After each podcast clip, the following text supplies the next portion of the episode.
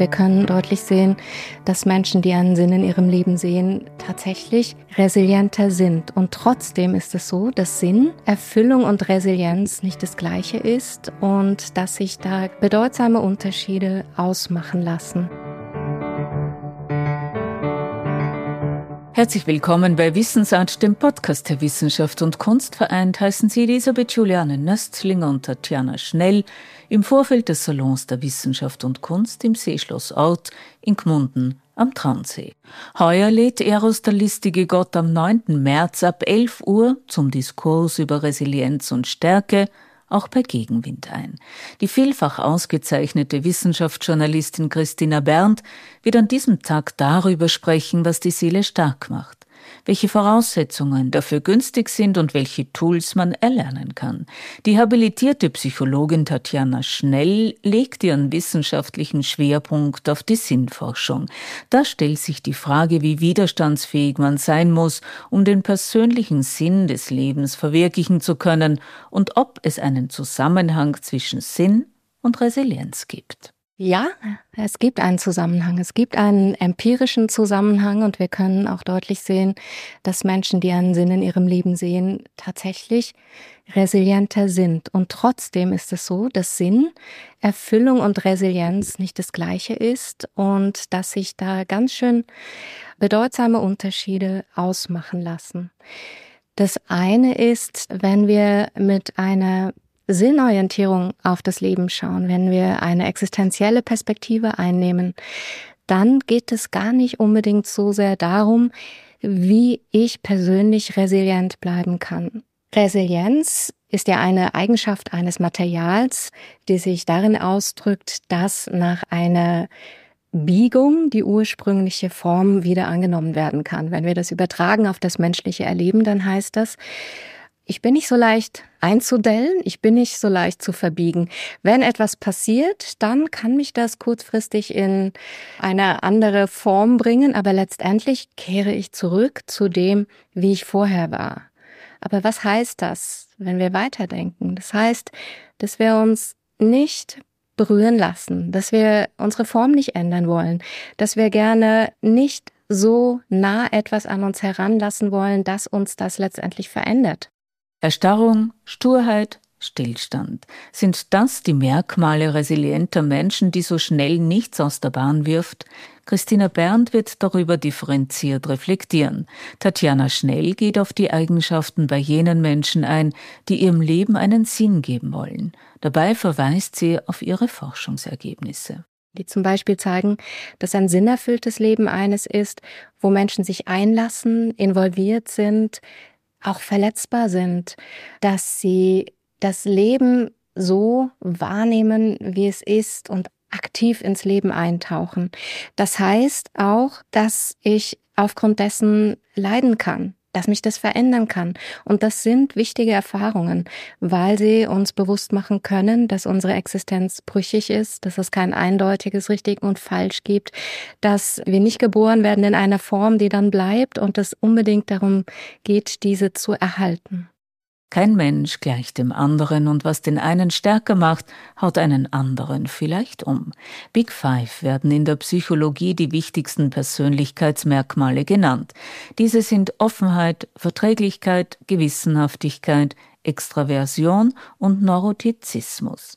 Nur schwer kann man diese persönlichen Eigenschaften verändern. Ja, da zeigt die Psychologie recht klar, dass es so ist, dass wir mit unterschiedlichen Bedingungen sogar auch auf die Welt kommen. Es gibt das Persönlichkeitsmerkmal des Neurotizismus. Das bedeutet, dass Menschen, die höhere Werte in Neurotizismus haben, eine höhere Prädisposition dazu haben, psychische Probleme zu entwickeln unter Stresssituationen. Das hängt einerseits damit zusammen, dass wir teilweise auch unsere negative Affektivität erben, dass unsere Prädisposition, psychische Störungen zu entwickeln, auch damit zusammenhängt, was wir in der Kindheit bereits erleben, wie viel Stress wir dort durchgemacht haben, wie gut das aufgefangen wurde, wie viel Urvertrauen wir entwickeln konnten. All das trägt dazu bei, dass manche Menschen leichter und resilienter mit Krisen umgehen können als andere. Das ist erstmal eine Tatsache. Das heißt aber nicht unbedingt, dass wir den niedrigen Neurotizismus, diese Unberührbarkeit, diese Stärke als menschliches Maß anstreben sollten in jedem Fall. Eher können wir sagen, diejenigen, die einen höheren Neurotizismus mitbringen, die können sehr wohl lernen, damit umzugehen. Auch die müssen nicht unter Krisensituationen zerbrechen, aber diejenigen, die ganz wenig davon haben, das sind auch diejenigen, die sich wenig beeindrucken lassen durch andere, die sich wenig Sorgen machen, die selten nervös sind. Was heißt das aber, wenn, wenn die Welt eigentlich Grund dazu gibt, nervös zu sein? Und hier ist es eben spannend, was wir auch in aktuellen Sinnstudien sehen, dass Menschen, die ihr Leben als sinnvoll wahrnehmen, in Stressexperimenten zum Beispiel sehr wohl deutliche Stressanzeichen zeigen, physiologisch messbar, hormonell messbar. Was sie aber unterscheidet von Menschen mit weniger Lebenssinn ist, dass sie sich sehr schnell wieder erholen, dass diese Maße sehr schnell wieder zurückkehren zu einem gesunden Maß, was zeigt, es ist möglich, sich einzulassen auf diese Welt. Wir müssen keine Rüstung anziehen und uns fernhalten von jeder Beeindruckbarkeit. Es geht darum, aus einer Position heraus, die gesichert ist existenziell, die mir sagt, ich weiß, warum ich leben möchte. Und aus der Position kann ich mir auch genau anschauen, was passiert. Kann ich mich auch beeindrucken lassen? Kann ich auch Mitgefühl erleben? Aber ich kann das trotzdem dann auch gut umsetzen und kann dieses Leid annehmen. Leidvolle Erfahrungen teilen unser Leben in ein davor und in ein danach. Auch Erkenntnisse können uns zu anderen Vorstellungen über den Sinn des Lebens führen. Tatjana Schnell hat dafür einen Fächerkanon parat. Nachdem sie an der Universität Trier summa cum laude in Psychologie promovierte, studierte sie evangelische Theologie, Religionswissenschaften, Philosophie und Afrikanistik an den Universitäten Heidelberg, Göttingen, London, und Cambridge. In den letzten Jahren hat sie an der Universität Innsbruck am Institut für Existenzialpsychologie die Sinnforschung etabliert. Dem Leben einen Sinn geben. Dieser Spruch ist eng mit Viktor Frankl verbunden. Er, der Auschwitz-Überlebende, begründete die sogenannte dritte Wiener Schule der Psychotherapie. Es ist dies die Logotherapie und Existenzanalyse. In den 1970er und 1980er Jahren war er so ziemlich der Einzige, der nicht müde wurde, die Menschen dazu aufzufordern, ihrem Leben einen Sinn zu geben. Für den Neurologen und Psychiater Frankl Frankl war der Sinn des Lebens auch der Ausweg aus einer Lebenskrise oder Depression. In unseren Tagen wird die Glücks- und Sinnsuche gehypt. Und was hat sich in der Sinnforschung seither geändert? Was ein großer Unterschied seit Frankel ist, dass sehr viele empirische Studien durchgeführt werden, dass diese Hypothesen geleitet sind, dass wir im Sinne der ähm, wissenschaftlichen Epistemologie vorgehen und sagen, wir prüfen Hypothesen und schauen, ob wir unsere Annahmen falsifizieren können. Das heißt, etwas ist dann belastbar und vertrauenswürdig an Wissen, wenn wir versuchen, es anderweitig zu erklären, in Frage zu stellen und es hält trotzdem stand. Und was ich zum Beispiel spannend finde und was relativ überraschend war schon zu Beginn meiner Forschung haben wir gesehen, dass Menschen, die keinen Lebenssinn haben, nicht unbedingt unter einer Sinnkrise leiden und dass diejenigen, die weder einen Sinn im Leben sehen noch eine Sinnkrise haben, ganz gut mit dem Leben zurechtkommen. Sie zeigen kein Leid, sie erleben sich und ihr Leben als relativ gut. Es ist alles so im gelben Bereich. Das ist nicht toll, aber es ist auch kein Leiden. Und wir müssen vorsichtig sein, wenn wir über Sinn sprechen, dass es nicht zu einem Imperativ verkommt, der Menschen das Gefühl gibt, unter Druck zu stehen. Mein Leben ist nicht sinnvoll genug. Irgendetwas stimmt mit mir nicht, weil ich Sinn nicht spüre. Und ein zweiter wichtiger Punkt ist der daran anknüpfend, dass wir auch zu oft darüber sprechen, dass Sinn ein Gefühl ist. Und das gibt Menschen diese Erwartung, dass sie, wenn ihr Leben sinnvoll wäre, sie doch etwas spüren müssten, etwas fühlen müssten. Und das ist eigentlich bei Sinn eine falsche Annahme. Sinnentscheidungen oder Sinnwahrnehmungen verlangen den Kopf einschalten, dass wir etwas bewerten, dass wir einen Schritt zurücktreten und anschauen, warum tue ich etwas? Wo komme ich her? Wo will ich hin? Was bedeutet das, was ich jetzt gerade tue im Kontext dessen, im Kontext von Vergangenheit und Zukunft, im Kontext auch einer größeren Gesellschaft, der Menschheitsgeschichte immer auch mehr gesehen im Kontext der Natur, der Umwelt und all das spielt damit rein, wenn es darum geht, unser Leben als sinnvoll zu bewerten oder nicht. Und das ist nicht unbedingt was, was wir fühlen, was wir spüren, wenn wir morgens aufwachen. Nun könnte man meinen, ein sinnerfülltes Leben sei ein glückliches Leben. Stimmt das? Auch da sehen wir wieder empirisch, es gibt Zusammenhänge, die sind deutlich, aber sie sind nicht riesig. Für die, die es interessiert, sie liegen im Durchschnitt ungefähr bei Punkt 30 bis Punkt 50 bei bivariaten Korrelationen. Das heißt also, Menschen, die ein sinnvolles Leben haben, sind im Durchschnitt eher auch glücklich. Aber dieser Durchschnitt hat eine große Varianz. Und das heißt, es gibt auch Menschen und auch in unserem Leben sehen wir das, weil Sinn etwas sehr Veränderbares ist, dass es Zeiten gibt, wo es uns gar nicht gut geht, wo wir, wo wir vielleicht verzweifeln an etwas, wo wir unzufrieden sind, wo wir krank sind oder leiden und trotzdem überzeugt sind, dass das, was wir tun, das Richtige ist. Das sind Phasen, wo wir sagen, ich bin überhaupt nicht glücklich, aber das, was ich tue, finde ich sinnvoll. Und andererseits gibt es Menschen, die sagen, ja, mir geht es ums Glücklichsein. Ich möchte vor allem mich gut fühlen, schöne Gefühle haben. Und das geht nicht automatisch mit Sinn erleben einher. Friedrich Nietzsche wird der Satz zugeschrieben, dass ein Mensch, der ein Warum zu leben hat, fast jedes Wie erträgt. Künstler, so meinen manche, seien deshalb besonders resilient. Sie müssen mit Unvorhergesehenem zurechtkommen, sich ständig ändernden Anforderungen stellen und warten mitunter lange, bis sie gesehen und anerkannt werden.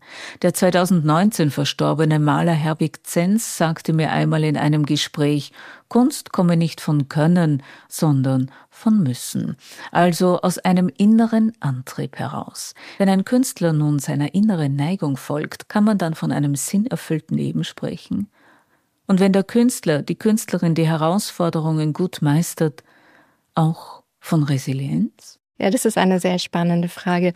Wenn wir in die Kunstgeschichte schauen, da müssen wir gar nicht so weit zurückschauen, aber ein Großteil der Künstlerinnen und Künstler, von denen wir etwas über ihr Leben wissen, haben sehr gelitten an der Welt, an sich selbst, waren häufig in depressiven Phasen am kreativsten. Das heißt also, gerade in der Kunst sehen wir, dass ein Erleben als, ach, mir geht's gut, mir kann nichts etwas ab, alles ist gut in meinem Leben, ich bin stark, nicht unbedingt die Haltung ist, die die Kreativität kreativsten Kunstwerke hervorruft. Von daher würde ich nicht davon ausgehen, dass Künstlerinnen und Künstler besonders resilient sind. Aber was ganz anderes ist die Sinnfrage. Und wir haben gerade vor kurzem einen Artikel veröffentlicht, wo wir die sogenannte Kunsthypothese überprüft haben, getestet haben. Das ist eine Hypothese, die besagt, dass künstlerische Tätigkeiten ganz besonders sind, dass sie herausstechen und sich von anderen unterscheiden, weil sie zwei unterschiedliche auch neuronale Systeme des Menschen bedienen. Einerseits machen sie kurzfristig glücklich, andererseits sind sie auch im eudämonischen Sinne sehr wichtig und geben uns Sinn oder geben den Künstlerinnen Sinn, die Kunst schaffen. Wir haben dann in dieser Studie mit dem sogenannten Experience Sampling eine Stichprobe über eine Woche lang jeden Tag fünfmal genervt. Die hatten ein kleines Device bei sich, das fünfmal am Tag sich gemeldet hat und dann galt es anzugeben, was tust du gerade? Wir hatten vorher eruiert, was typische Tätigkeiten den Tag über sind und dann konnte man angeben, was tue ich gerade und dann, wie angenehm ist das? Wie glücklich bin ich? Wie sinnvoll ist das? Und es hat sich gezeigt, dass künstlerische Tätigkeiten zu den ganz ausgeprägt glücklichen, angenehmen und sinnvollen zählen. Tatsächlich. Aber nicht nur. Auch Intimität, Kommunikation und Sport waren ganz zentral und haben beides, das Glück und den Sinn bedient. Das sind natürlich jetzt Momentaufnahmen von Tätigkeiten, während ich künstlerisch tätig bin. Aber ein Künstlerleben ist ja noch so viel mehr. Es sind auch all die Zeiten, wo ich hoffe, dass jemand sieht, was ich tue, dass jemand das anerkennt. Und in der Sinnforschung gehen wir davon aus, dass Sinnerleben sich an vier Elementen erfahrbar macht. Das ist die Orientierung, Bedeutsamkeit, Kohärenz und Zugehörigkeit. Und besonders die Bedeutsamkeit kann schwierig sein, wenn Künstlerinnen und Künstler die Erfahrung machen, ich werde und werde nicht berühmt. Niemand will mich ausstellen. Anscheinend ist das egal, was ich hier tue. Und diese Egalerfahrung, das ist ein ganz gefährlicher Sinnkiller. Und das ist schwer zu ertragen. Das heißt also, es braucht auch ein ganz schönes Durchhaltevermögen. Und es gibt Zeiten, für viele sind das auch lange Zeiten, wo das Sinnerleben in Frage steht bei Künstlerinnen und Künstlern. Wohl auch das Zugehörigkeitsgefühl, denn künstlerische Tätigkeit ist meist auch eine sehr einsame Arbeit. Ganz genau, das ist ein sehr wichtiger Punkt. Also ich bin alleine mit dem Werk, mit den Kräften in mir und ja, das ist eine einsame Tätigkeit in vielen Fällen. Haben Sie eine Vermutung, möglicherweise haben Sie dazu auch schon geforscht, warum ist Resilienz jetzt so ein Modebegriff geworden? Ich habe auch darüber geforscht, über die Wahrnehmung und unsere Haltung zum Leiden. Und wir sehen, dass mit der Industrialisierung sich in unserer Gesellschaft sich die Widerstände, die Herausforderungen sehr stark minimiert haben auf verschiedenste Art und Weise. Die körperliche Arbeit ist für die meisten Menschen weniger geworden. Die Möglichkeit, mit Schmerzen umzugehen, ist durch verfügbare Medikamente viel besser geworden. Wir müssen gar nicht mehr so viel aushalten. Wir leben in einer sehr sicheren Gesellschaft. Es gibt viele Möglichkeiten, sich immer mehr abzusichern bis zur Kontrolle. Und bei all dem gibt es irgendwann auch die Frage, wie weit gehen wir da eigentlich und wann ist das, was wir wir uns an Sicherheit erschaffen, wiederum eigentlich ein Gefängnis. Künstlerinnen und Künstler gehen selten ausgetretene Pfade. Sie sind Schöpfer des Neuen. Sie regen an und regen auf. Können Sie mit Ihrer Kunst auch die Welt verändern? Ich persönlich bin mir da ziemlich sicher, weil ich auch einen Zugang zur Kunst habe. Ich weiß nicht, ob dies der Fall ist, auch für Menschen, die, die keiner Kunst begegnen.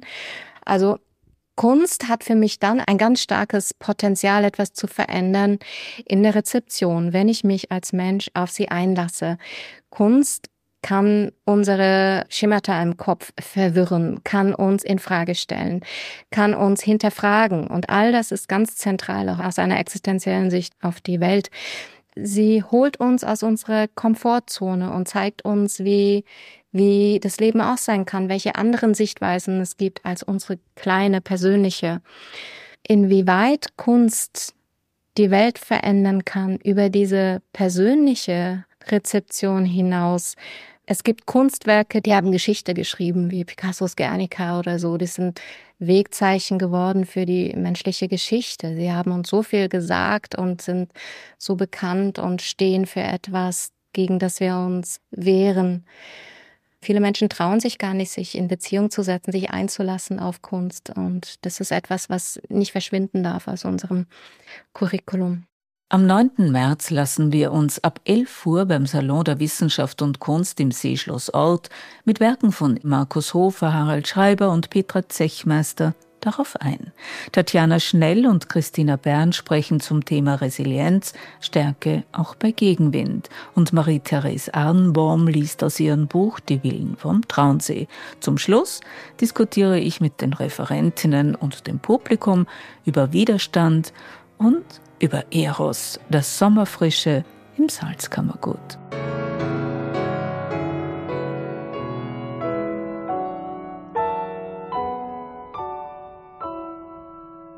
Auf bald, sagt Elisabeth Juliane Nöstlinger.